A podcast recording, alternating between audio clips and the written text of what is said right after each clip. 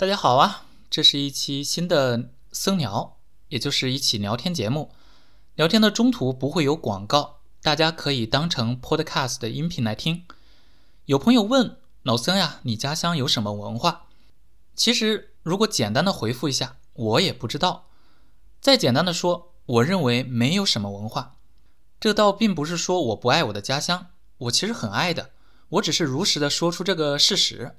当然。我认为的事实未必准确，不过至少我说的是我真实的感受。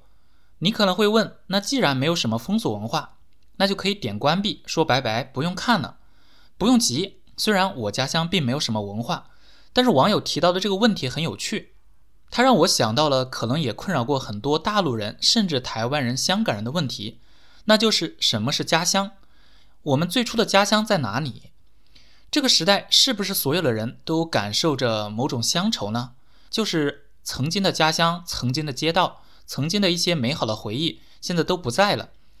不过聊这些之前，我还是得老老实实的回答网友的提问：什么是我家乡的文化？中国的各个县城一般都有自己的文化厅，有自己的电视台和报纸。如果你去问当地的电视台记者，他们很可能能给你很多的介绍。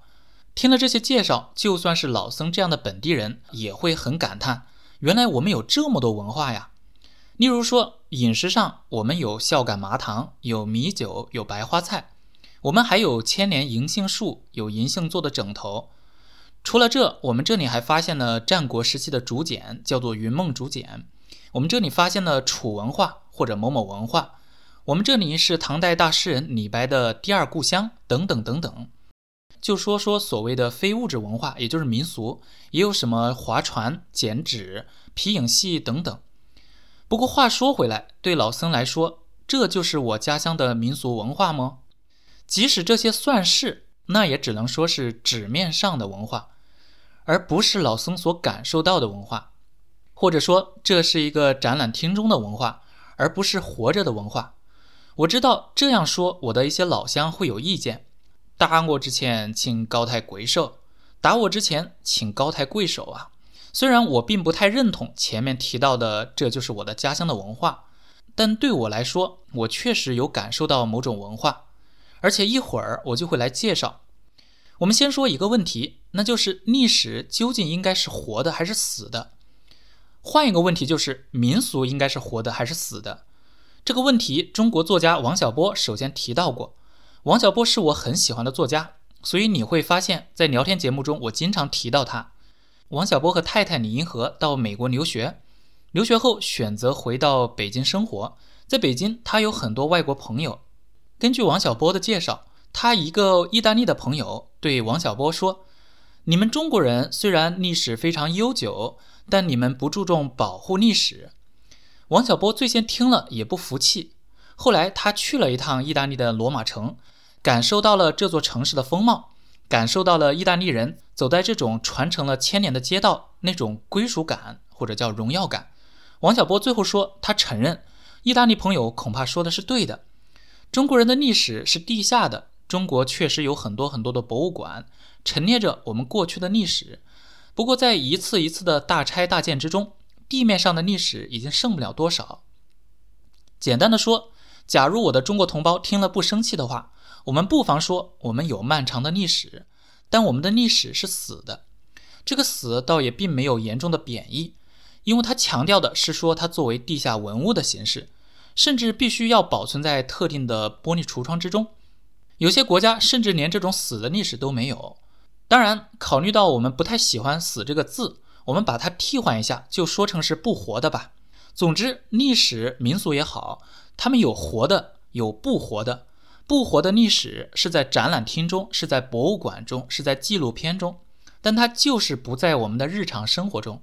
当然，全世界还拥有活历史的地方确实是少数。埃及文明够古老了吧？不过对埃及人来说，恐怕也得承认他们的历史不是活历史。所以，民俗文化也好，或者叫非物质文化也好，确实有活的民俗文化和不活的民俗文化。所以，假如你问老僧，什么是我家乡的活的民俗文化呢？那这个我就可以多说道说道。虽然我要介绍的不那么让人激动，并不算新奇有趣，但我可以向你肯定，这是活的文化，因为我是在我爸爸身上看到的，而且年年如此，岁岁如此，我们家乡的人家也都如此。这个叫做叫捞人嘎，叫就是祭拜，古代是洒酒来祭拜，所以这个叫左边跟白酒的酒的这一部分很像。那么你会问，祭拜谁呢？是祭苍天呢，还是祭大地？有人说你还祭苍天，莫非你是天子啊？这是当然是开个玩笑。不过这里要说个冷知识，祭天地这种仪式，虽然现在确实成了皇家专属，但在此之前，这确实是全体民众的共同仪式，并不是说皇帝才能祭天。也类似的道理，皇帝自称朕，自称寡人，但在以前，很多人都可以自称朕，自称寡人。说回主题，我的父辈，我的父老乡亲，他们每年祭拜的是先祖 n a r a n g a 就是老人家，也就是故去的亲人。我们过年的时候要祭祖，清明节的时候要祭祖，中秋节也要祭祖。所以，如果要说活的民俗文化，那么就是祭祖。你可能会说，老僧呀，这有什么稀奇的？我们也都这样嘛。对的，所以老僧前面也提到过，我要介绍的这部分并不算什么新奇有趣。因为无数的地方，无论是湖北也好，还是全中国，从大陆也好到香港到台湾，所有有华人的地方，恐怕都会祭祖。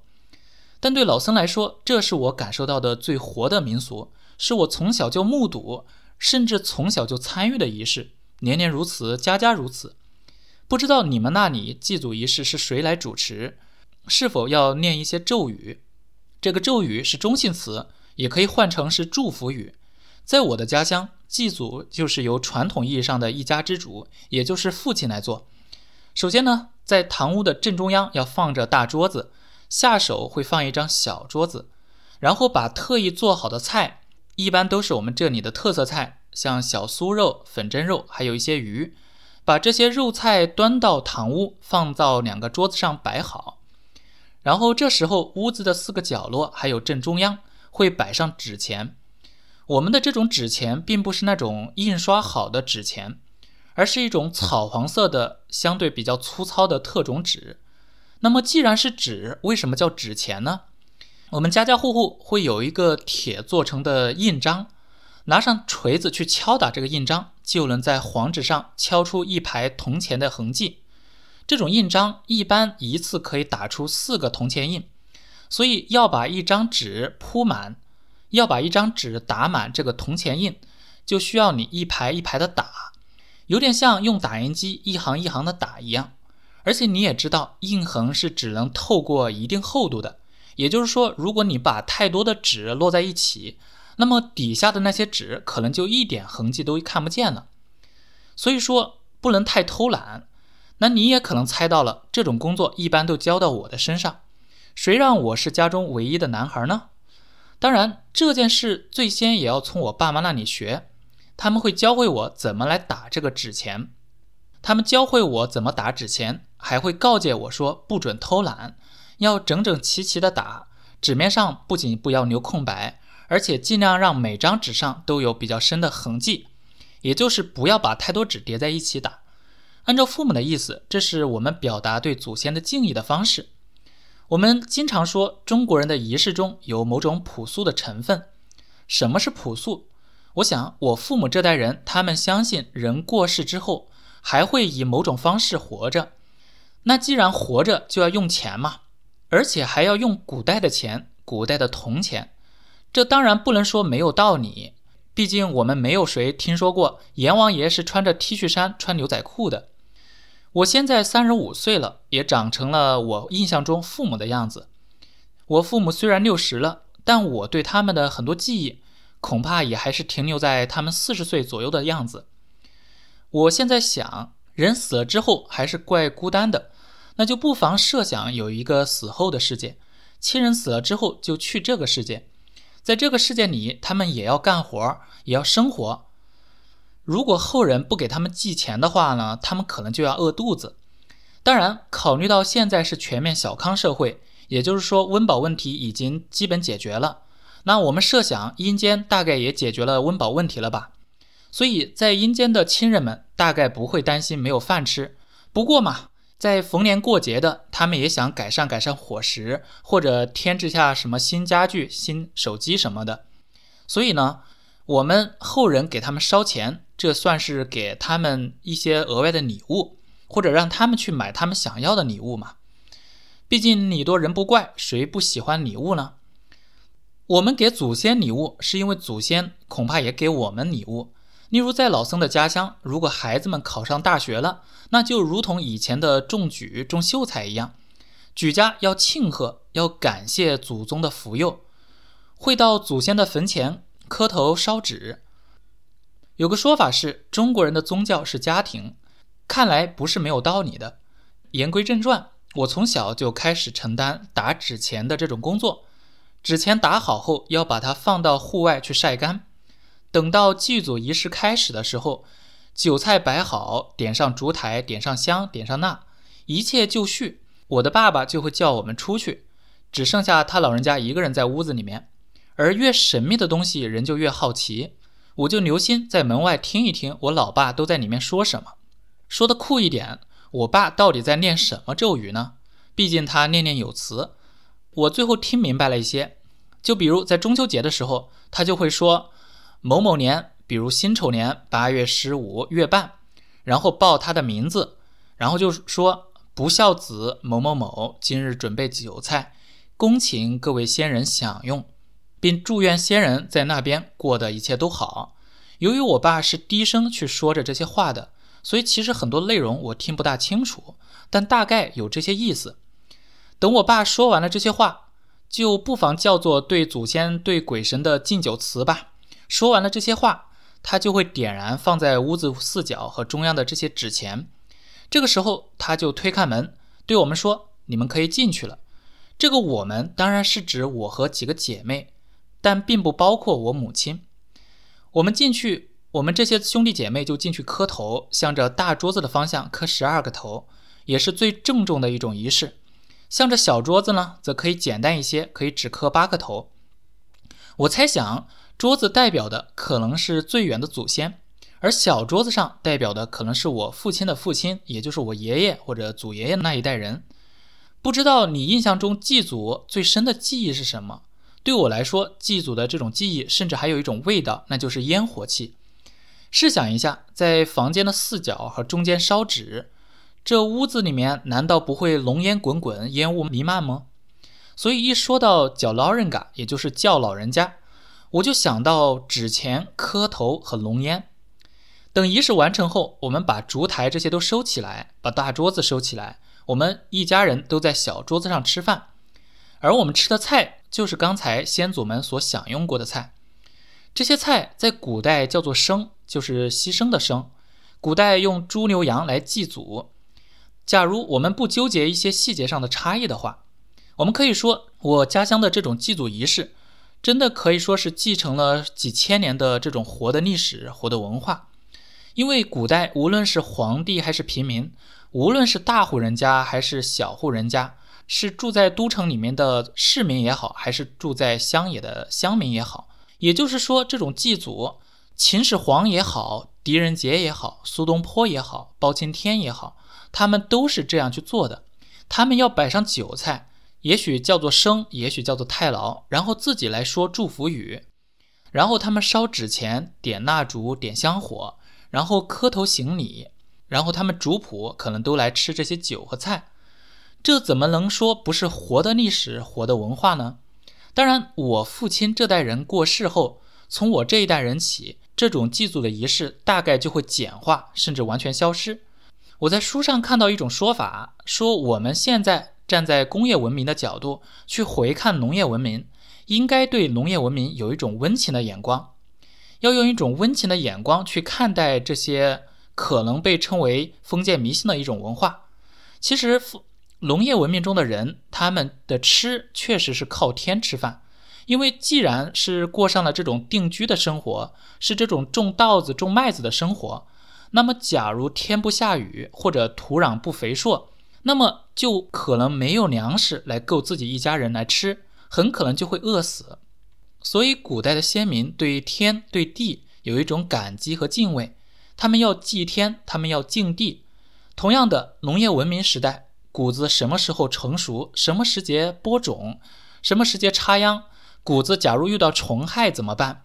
树苗要怎样种容易活？怎样种结出更多果子？这对于古代的农民来说，这些知识差不多只能来自一个对象，那就是上一代人，几乎只能来自上一代人。上一代人就是图书馆，是智慧的来源。上一代人经过摸索经验得出结论，他们知道什么时期播种插秧，他们知道怎样驱除虫害，他们知道怎样做就能保证自己有吃的，遇到灾荒的时候怎样做能够活下来。所以这样慢慢形成了一种祖先崇拜。在老僧看来，祖先崇拜的本质也许是对知识、对智慧的崇拜。今天我们有图书馆，有百科全书，有互联网，在获得知识上，在如何找到工作、如何增加自己收入上，年轻一代确实不需要那么依赖上一代，甚至在有些时候，上一代无法贡献给下一代人足够多的知识，所以当代人可能不容易理解，那为什么古人要对家族的权威，要对祖先有那么样的敬畏呢？话又说远了点，那我们回到主题上，对老僧来说。至少在湖北孝感的这些地区，我们家家户户祭祖，同时在婚礼、在葬礼上，我们也有自己的一些风俗习惯。老僧过往有一期方言节目介绍的就是这个，如果你感兴趣，你可以去看看。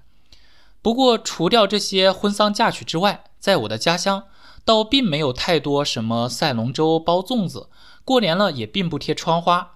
不过过年的时候，我们会贴年画，也要写春联。我现在想，我记忆中最熟的所谓的民俗文化，其实都发生在我家之内，而且是我年年亲自参与的东西。不仅有前面提到的这种用铁打的印章来打印钱，还有一种就是过年的时候，我往往要写春联。虽然街道上有卖春联的，不过我们更喜欢自己写。说到湖北这个地方，你去过就知道，冬天冷，夏天热。我们屋子里面并没有暖气设施，所以屋里跟屋外一个温度，有的时候甚至觉得屋里比屋外还冷。说这个意思是说，我写春联的时候，常常手冻得拿不住笔，而我的毛笔字本身就写得不太好。用我妈的说法说是，就像鸡爪子留下的印。我爸妈是农民，他们以为我们上学的人就会写毛笔字，其实不是这样的。至少在老僧上学那个时代。上小学也好，上中学也好，都没有学毛笔字的这些课程。当然，中国的地区差异很大，大城市的学校也许都有这些书法课。尤其是现在，随着中国经济社会的发展，学校也都在增加书法课、剪纸课这些文化课。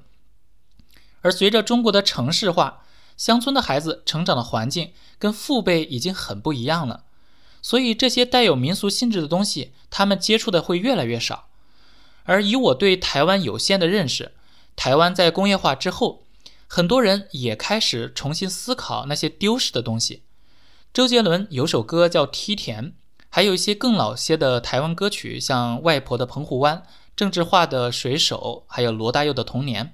这些歌曲应该都有一些乡愁在里面。那就是说，曾经的那些水田、水牛、梯田、海边，听外婆讲故事等等。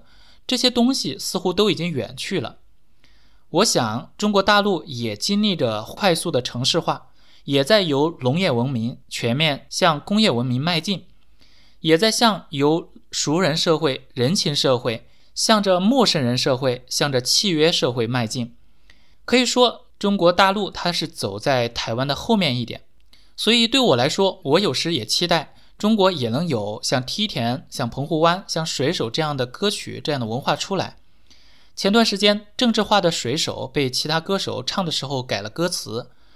郑智化原本唱的是“头上的一片天是肮脏的一片天，星星在文明的天空下再也看不见”。其实这说的是事实嘛。工业文明发展的初期都是这样的，伦敦是这样，洛杉矶是这样，日本的东京也是这样。不过中国人似乎不喜欢直面现实，于是再把歌词改成了“天是蓝蓝的一片天”。其实就目前来看，中国的空气污染也好，水污染也好，土壤污染也好，都是事实。而且就算承认目前天空是肮脏的，承认我们的春天是寂静的，也没什么要紧嘛。天空脏了，我们可以试着让它再干净回去。当然，除了自然环境，快速恶化的还有人文环境。也就是说，人跟人之间的信任现在越来越少了。前段时间有朋友给我留言说，二十一世纪最贵的不是人才，是信任。这个说法我是很同意的。老僧今天从家乡风俗聊到这个信任问题上，其实人跟人的关系。简单的说，信任问题是当今社会人类普遍面临的问题。人跟人之间缺乏信任，甚至互相对立。应该说，这在当下的中国尤其明显。当然，你也可以说老僧说错了。我曾经说，台湾和中国互为对方的镜子。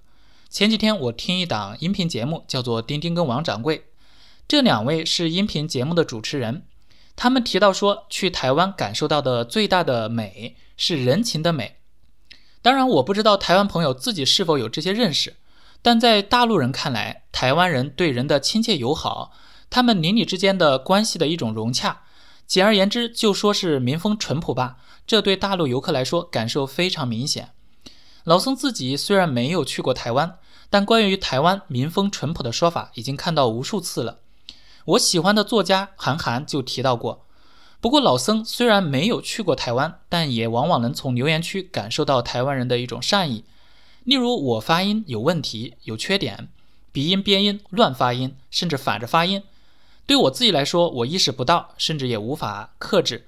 不过，有些台湾朋友也会指出这一点，但也就是指出而已。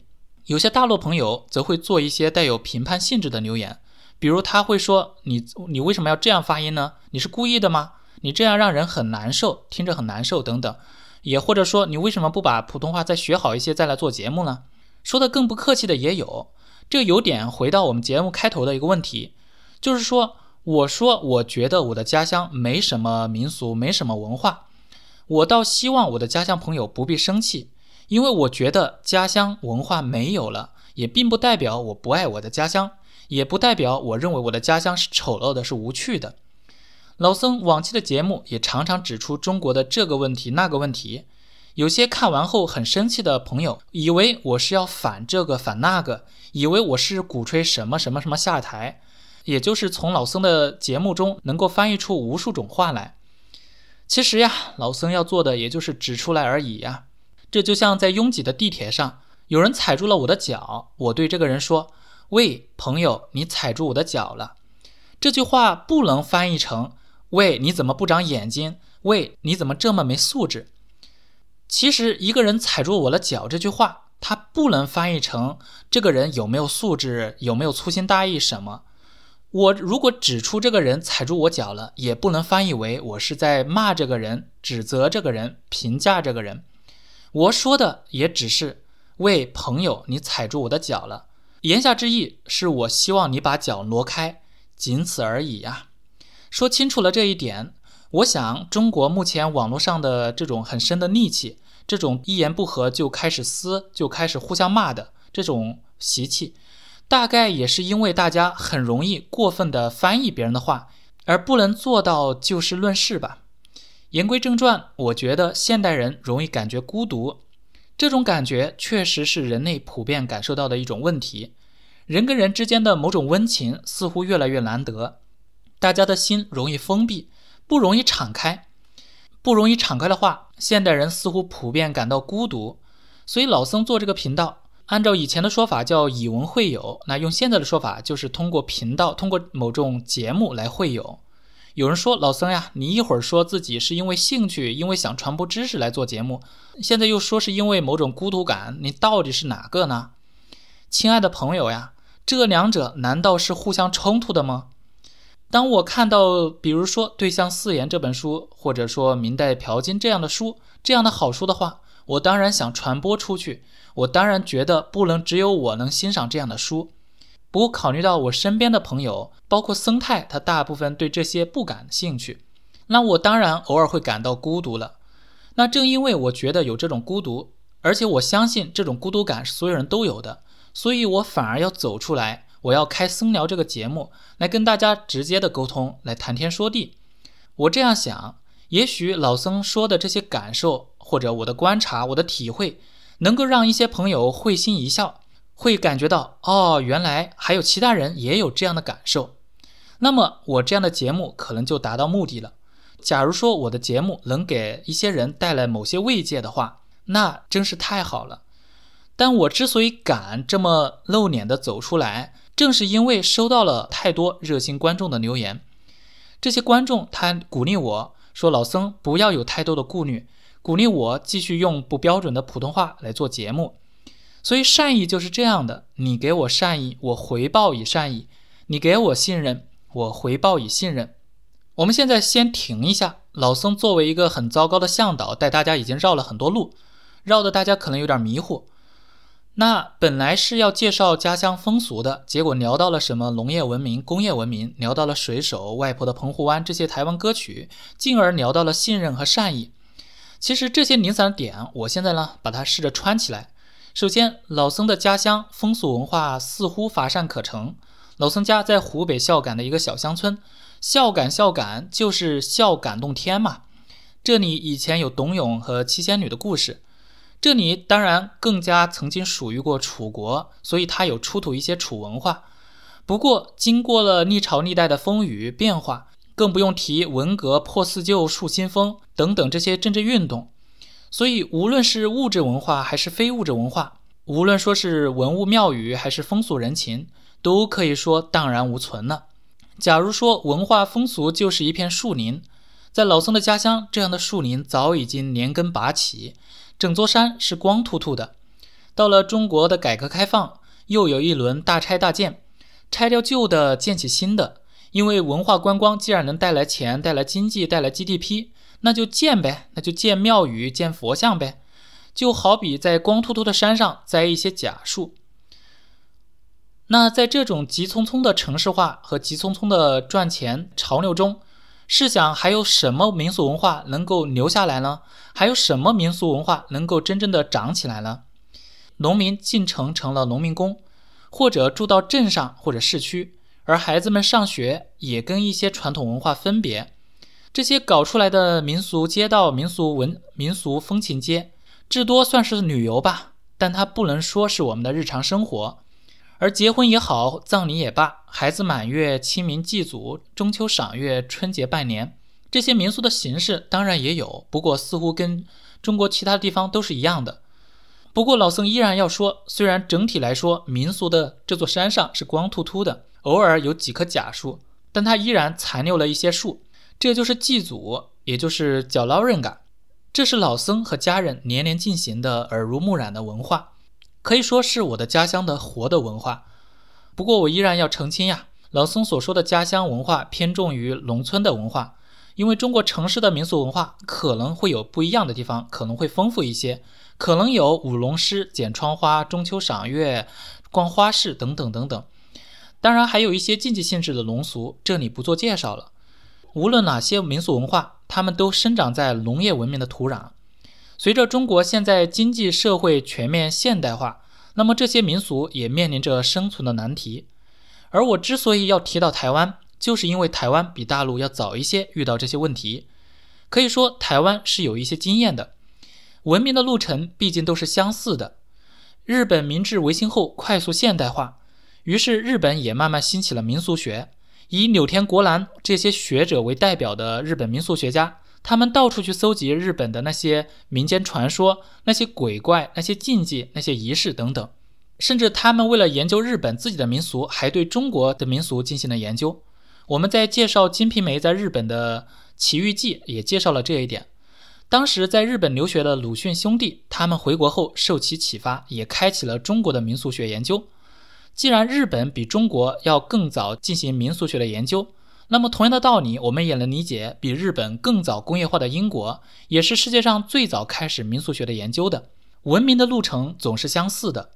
所谓欠发达国家或者叫发展中国家，他们要走的路，发达国家多少都走过。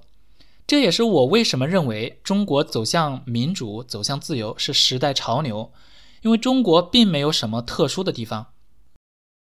随着中国走入全球分工，拥抱这种市场经济。他们现在也在经历着发达国家曾经经历过的，例如污染问题、城市的拥堵问题、人跟人之间的不信任问题。再说一次，我们知道这些问题在发达国家曾经都出现过，也很严重。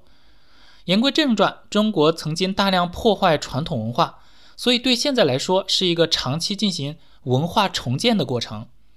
中国各地曾经冒出大量的仿古的文化，古街、古镇、寺庙、楼台，属于文化搭台、经济唱戏。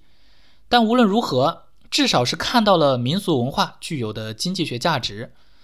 在老僧看来，只有随着民俗真正的走入市民的生活，跟市民的生活融入一体，它才能真正的发展，获得一种高质量的发展，并且存续下去。这就好比你如果年年看街道上有人舞龙狮或者画汉船等等，你可能还是会觉得有一层隔膜。